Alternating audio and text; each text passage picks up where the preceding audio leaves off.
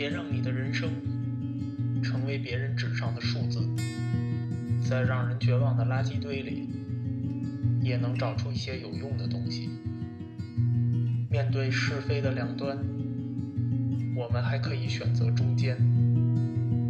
我给不了你真相，但我能带你一起浑水摸鱼。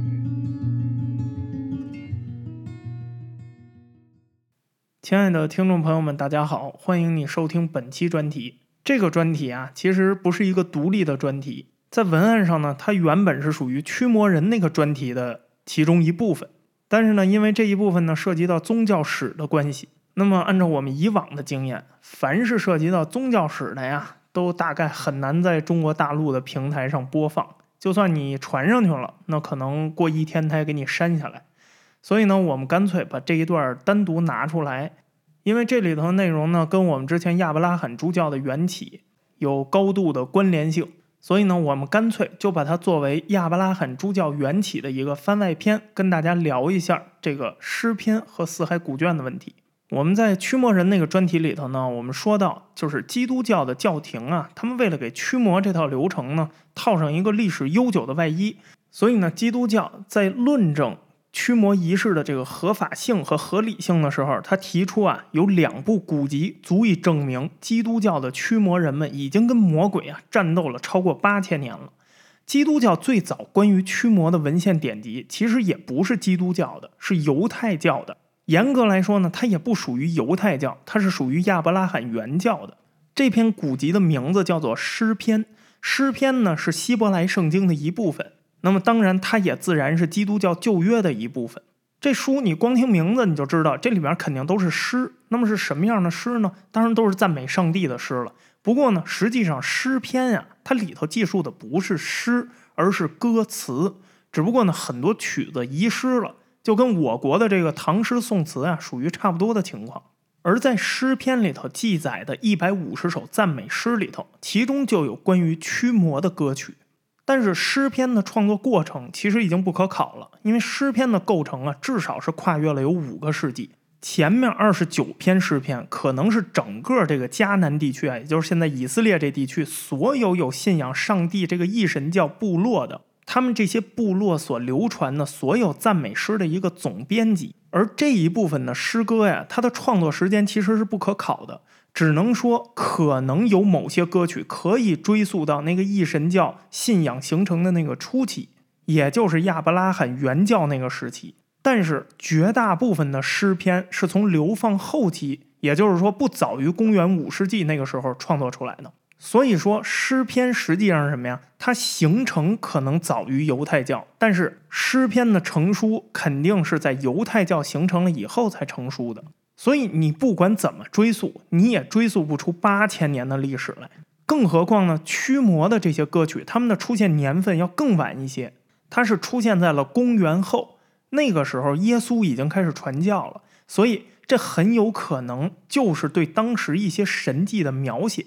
因为我们在那个专题里讲了，当时整花活的神棍，他不是说只有耶稣一个人。当然，我们这个神棍是加引号的啊。这个特指的是啊，在犹太教这个信仰系统内分裂出来的这些小教派的总称。因为严格上它不算异教者，所以呢也没有一个特别好的名字去描述它。那么在历史史观角度，我们肯定不能用先知这种词去形容，所以呢我就用了加引号的神棍。那么也就是说，诗篇里头的驱魔歌曲很有可能，它要不是说是耶稣那个时期的，它也是跟耶稣差不多时期的。换句话说，这些有记载的驱魔歌曲，它的历史至少是跟基督教一边长的。这也是为什么基督教会认为诗篇里头的驱魔可以证明自己有足够长的驱魔史。另外呢，基督教还比较看重的一个文献就是死海古卷。这个死海古卷啊，它是在一九四七年被偶然发现的。据说呢，是当地有一个贝都因部落，有一个少年干呃牧羊人呢。他的羊呢，进入到了死海附近，有一个叫库姆兰遗址的这么附近的一个洞里头。然后他为了把那头羊给弄出来，所以他就对那个洞里啊扔石头。结果呢，打破了洞里头的一个瓦罐他发现那个瓦罐里装着很多的古文献。当然，这些只是据说啊，实际情况怎么样，没有人看见。那么这个牧羊人小孩呢，他也不知道这是什么玩意儿，所以他就把这些文本呢都拿回到了自己的部落里头。但是呢，这个部落里头的其他人他也不知道这是什么东西，所以呢，他们就把这个卷轴啊挂在那个帐篷杆上，定期呢拿出来展览。后来呢，这个贝都因部落呀，他就因为这个卷轴的处理意见分裂了。有一部分人说呢，应该把这些卷轴留下；有另一部分人说呢，咱们应该把它给卖了。后来主张卖掉的那些人占了上风，然后他们就把这些卷轴啊带到伯利恒。经过人介绍呢，他们找到了一个叫易卜拉欣·伊哈的商人。这个叫伊哈的商人，他一下就看出来这些卷轴是有价值的，但是呢，他也不知道这是什么东西，所以他就问了一个常年打交道的一个古董店老板。那个古董店老板就问这个伊哈呀，说：“你这东西都是哪儿来的？”这伊哈呢就把贝都因人给他们讲的发现这个卷轴的全过程这个故事原原本本的就说了。谁知道那个古董店老板一笑啊，说啊，这东西上面是古希伯来文。它肯定是犹太教的东西，而且呢，最近刚好有一个犹太教教堂遭窃了。你呢，最好还是回去确认一下，你别被这帮贝都因人给骗了才好。这话呀，就把这个伊哈给吓着了。于是呢，他就把这些卷轴都归还了。他本来就不太相信这个故事，然后他跟这些人呢又不能直说，所以他就撒谎。他说呀，我不能要，因为我觉得这些东西毫无价值。但是这些贝都因人啊，他们毫不畏惧，他们认为这些东西有价值，认死理儿，所以他们就到了附近的另外一个市场，然后呢，就在这个市场里头碰到了一个叙利亚的基督徒。这基督徒一看啊，认为这是犹太教的一个上古遗物，这肯定是特别重要的文献啊，所以他就提出来，那好，我就把它买下来了。结果就在这个人要掏钱的时候。正好呢，就有一个呀，不知道是附近哪个部落的一个酋长，在这个集市里赶集呢，逛街呢。他呢也发现了，他就过来啊，打断了他们这个交易。他说：“你们这个卷轴啊，最好不要随便卖，因为可能特别值钱，可能特别的有研究价值。你们应该找一个行家评估一下。”所以呢，他就建议说呀，这个地方有一个最有名的古董交易商人，他叫哈里沙因。这个人啊，他虽然是个有名的古董交易商人啊，但是实际上他本职工作呢是一个皮匠。但是你不要小看这个皮匠，他是十里八村最著名的一个古董商人，他知识最丰富、最识货。但是这个时候呢，那个叙利亚的基督徒呢，他已经付了七卷的钱了。他一听这个酋长说呀，他更说：“那你赶紧交易吧，你赶紧给我吧。”所以呢，他就把这七卷给拿走了。贝都因人手里就剩下三卷了。那么很快呢，贝都因人就按照这个酋长的指示找到了沙因。沙因看了这个卷轴之后，他果然很喜欢，所以他就以七约旦镑的价格呀，把另外这三幅给买了下来。按照今天的币值算呢，大概就是三百多美金。后来呢，这沙因又把这三卷给拍卖了，结果就在拍卖的时候引起了研究人员的注意，而最开始的那七卷也被放到了同一个拍卖行去拍卖。所以突然之间出现了同一个源头的古文献，那你说那些历史研究者他能不注意吗？所以一九四七年最初的七幅手稿啊，就引起了美国东方研究学院约翰特雷弗博士的注意。当时学术界已知的存在的最老的圣经的手稿是《纳什纸草书》，大概成书于公元前的三世纪到二世纪。他把这七个手稿跟这《纳什纸草书》放在一起去做了一下比对。发现了一些相似之处，所以呢，他也推定死海古卷的这个年份应该是在公元前三世纪到公元一世纪，大概这个区间左右。那么这个发现呢，也引发了学术界的兴趣。要知道啊，对于宗教史研究，宗教本身和宗教外部都有非常浓厚的兴趣。当然啊，大家研究的出发点不同，所以这一次呢，宗教界跟学术界就迅速达成了共识。在之后十年的时间里呢。考古队在这附近的十一座洞穴里头挖掘出了非常多的装有古卷的这个瓦罐，一共大概找到了四万个书卷或者书卷残篇。在二零一七年的时候，考古学家们又发现了第十二座洞穴，但是很遗憾没有发现古卷，而是发现了大量的瓦罐。这些瓦罐应该曾经装过古卷，但是里头的东西不知道哪儿去了。不过呢，这些都不重要，重要的是什么呀？可想而知。这玩意儿只要你发现了，肯定就得打架。而为了避免打架呢，学者们就想出了一个办法。可谁想到，这个办法让架打得更厉害了。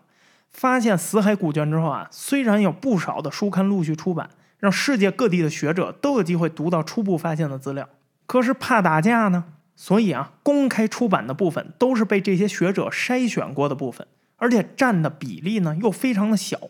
要看到成千上万来自当时四号洞残存的古卷是最多的。你要想看到这四号洞的这个残篇啊，那就非常的困难。这些残篇呢，当时是由东耶路撒冷，东耶路撒冷当时还属于约旦，残篇呢就归这个巴勒斯坦考古博物馆的一小群国际学者负责保管。他们呢一边保管着这些卷宗，一边在这儿研究解读。但是呢，因为当时约旦跟以色列正在交战。这一段，请听我们的以色列和阿拉伯的专题。所以，这个所谓的国际学者团队没有任何犹太教或者以色列学者，反而呢，几乎都是天主教出身的神父，或者说基督新教的这些学者。其中只有一位是没有宗教信仰的纯学者。那么，这样的安排就引起了学术界的很大争议，因为很显然，那位纯学者他只是个样子货，只是为了避免争议，所以在那儿放着的。你不能说考古的时候你叫着我一块儿干，结果到了研究的时候你不带我。那么这个考古团队的政策是什么呢？就是官方未公布研究结果之前，就不允许任何人查看书卷。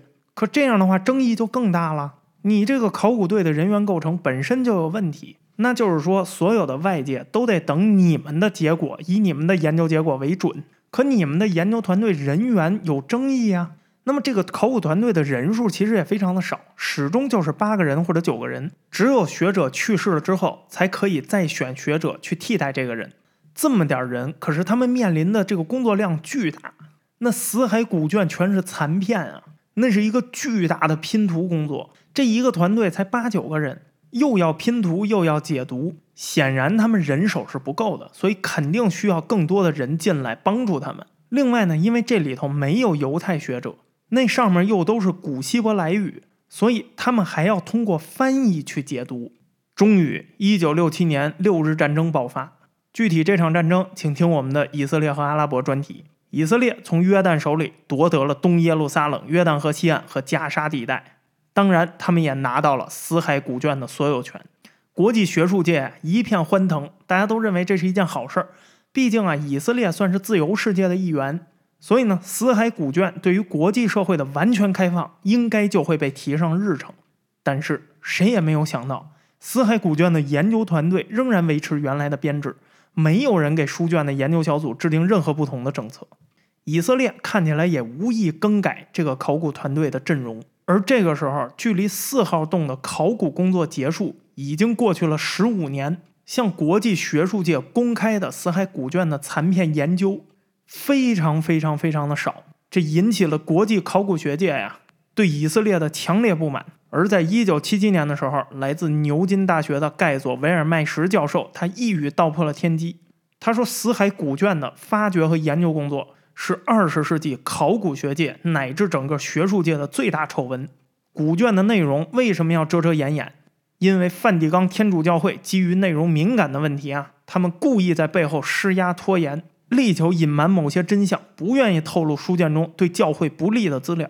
而对于以色列来说，他们这么做的原因也非常的简单，因为他们认为死海古卷上的所有内容都是犹太教的遗产，和基督教和伊斯兰教都不相关。那么关于这三教的问题，请你听我们亚伯拉罕诸教缘起二零二零的正片。而死海古卷里头，它主要的内容到底是什么呢？死海古卷里头包含了所有旧约全书的内容。甚至还包含了很多的次经和伪经。那么，经过考古学家五十多年的修复拼凑啊，到今天我们才把近八百卷书的全部内容给复原了。死海古卷里头保存最完整的就是以赛亚书。另外呢，这些书卷里头还包含着很多呀根本原来不为人知的著作。这些著作内容包括呀对犹太律法的一些解释，还有在库姆兰地区的这个教派的一些规条啊。礼拜仪式的流程啊，使用的诗歌呀和道文，还有很多呢，是对圣经旧约的一些评述。所以你现在能理解为什么以色列的这种做法会引起国际社会的不满了吧？因为三教经典全都是以犹太教的圣经旧约为基础的，凭什么就你能研究，我们不能呢？所以时间跨入了八十年代之后啊，以色列呢，在国际学术界巨大的这个压力下，他终于决定让研究团队的人数增加到二十个人。但是呢，保密制度不能变，也就是说，所有的结果都得以这个研究团队为准。而且经文的内容高度保密。可是谁想到，到了一九九一年，事情出现了意想不到的重大突破。美国有一个组织叫圣经考古协会，他们呢不知道从哪儿弄到了死海古卷上的大量内容，所以他们在一九九一年竟然出版了一本叫《未发表的死海书卷》出版。据他们自己说呢，他们是透过各种不同秘密的管道，他们取得了很多死海古卷的照片档案，然后呢，根据圣经的这个语词呀做索引，用电脑整理出来了这么一个册子。而紧接着，美国加州圣马力诺有一个亨廷顿图书馆，他们也公开了他们四处搜集来的死海古卷的档案照片。他们呢也出版了一本书，叫《死海古卷摹本》。他们这个书甚至直接公开了照片档案。这两个组织呢，他们公开的这个材料啊，引起了以色列的考古团队的不满。他们呢就决定对这两个组织呢提出诉讼。结果他们这个决定呢，引起了考古学界和学术界的进一步反弹。所有的国际组织都在批判他们，甚至很多所西方著名的大学，他们都扬言要断绝跟以色列政府的学术合作关系。最终呢，以色列当局终于让步，他们放弃了提告的想法，并且呢，向国际社会开放了所有的死海古卷，大家终于可以开始敞开的研究了。那么，学术界对死海古卷的全面分析也在九十年代全面展开，大量的论文和书籍开始出版。但是呢，分析了这么多，结果不是很乐观。也就是说，死海古卷的文本里头其实有很大的问题。死海古卷啊，虽然它那里面包含大量的真品，但是呢，也混进去了大量的赝品。讽刺的是呢，历史上各个时期都有人往这几个藏经洞里头埋经。当然呢，后边人埋进去的目的是啥，肯定也不用说了。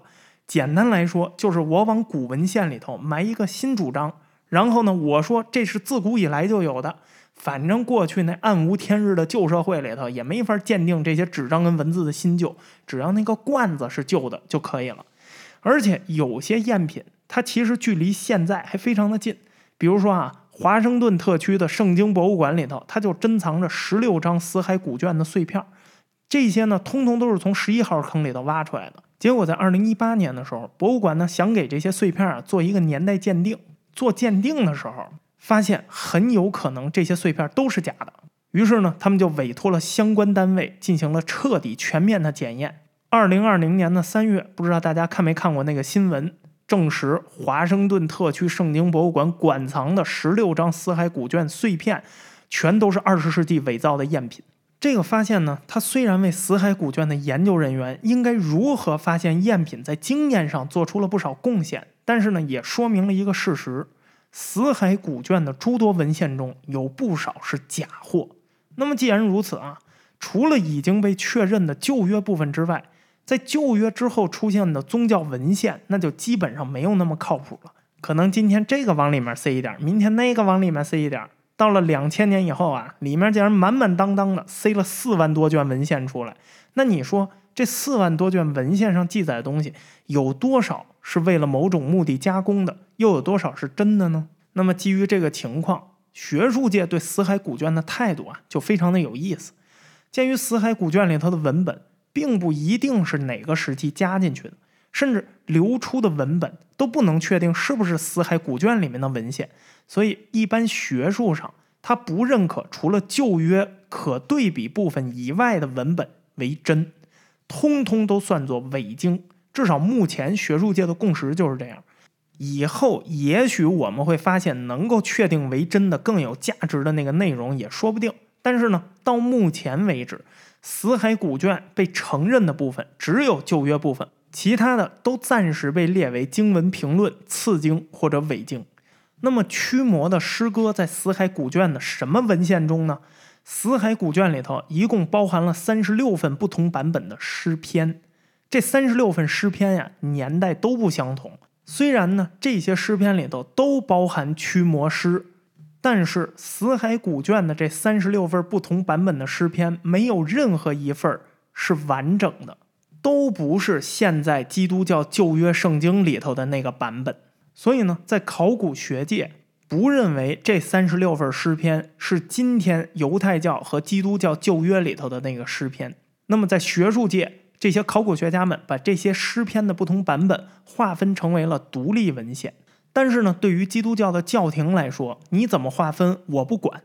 这三十六份诗篇的存在是事实，那么驱魔师存在于这三十六篇文献里头也是一个事实。所以我不管，我不听，我就说在死海古卷里头就记载了驱魔仪式。但实际上，你现在听完了这两个文献的来历，你会发现驱魔的诗文其实只存在于诗篇里头。死海古卷里头有这话不假，但它其实也是诗篇，所以驱魔的诗文实际上只有一个出处，就是诗篇。那么换句话说，无论你怎么追溯，无论如何，驱魔的历史最多只能追溯到公元前四百年左右，极限了。离八千年还差着十万八千里呢。好了，我们对这两个古文献的论述也就到此为止了。那么亚伯拉罕诸教的缘起这个专题也就基本上真的是告一个段落了，应该不会再有什么补充了。那么感谢你的收听，希望你多留言多点赞，我们下一个专题节目再见。